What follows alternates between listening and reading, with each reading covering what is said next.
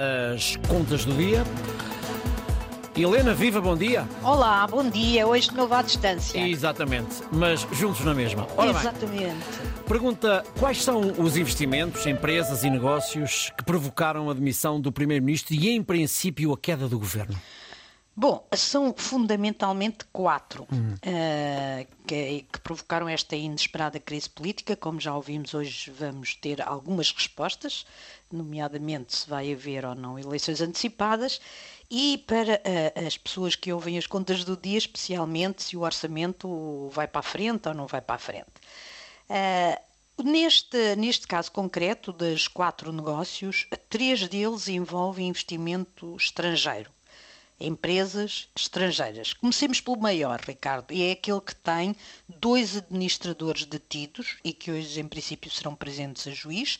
O Afonso Salema, que é presidente executivo, e o Rui Oliveira Neves, que é administrador. Chama-se Start Campus, tem como acionistas dois fundos, a Dav- Davidson Kempner, não sei se estou a dizer bem, e a Pioneer Point Partner.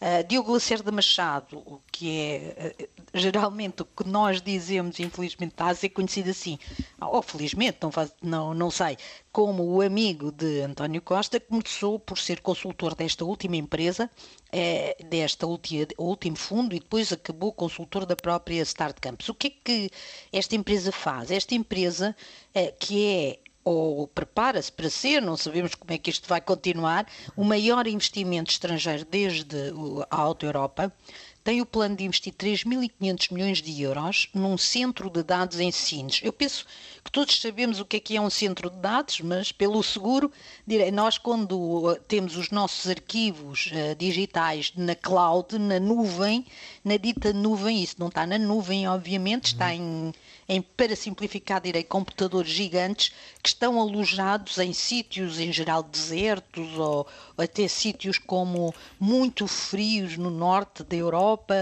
E e este, no fundo, é, é um- um mega centro de dados que, em princípio, iria oferecer serviços também para estas empresas como a Microsoft, como a Google, e, e- e- uma parte deste investimento já estava a ser realizado e tinha também algumas características eh, ambientais, ou pelo menos era assim que se vendia, eh, no sentido de eh, como aquilo precisa de temperaturas muito baixas, de parte daquilo ser arrefecido com a própria água do mar, aproveitando estruturas que já existiam da termoelétrica. Isto é em Sines, na termoelétrica, pessoas que foram à praia ali em Sines devem se lembrar.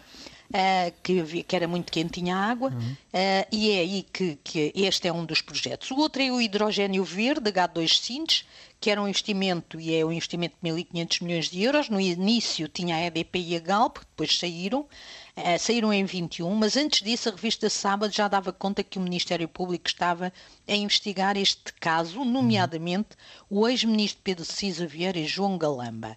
Depois temos dois casos de lítio, um a de Montalegre para a exploração da mina do Romano, que pertence à empresa de Braga Luz aos Recursos, teve um, um processo muito atribulado, houve vários casos, a própria RTP investigou este caso e tem uma autorização, eh, aquilo que se percebe das notícias é que ainda tem uma autorização, eh, tem pareceres ambientais eh, que levantam dúvidas favoráveis, obviamente, por isso é que Nuno Lacasta também está envolvido no processo. E, finalmente, a exploração de lítio de Boticas, que é da concessionada à Savana, que tem sede em Londres, ontem já caiu significativamente em bolsa, eh, pensa-se que por causa disto que se passou, e a questão, Ricardo, é: foram favorecidas? Houve corrupção ativa e passiva? Quem é que deu? Quem é que recebeu?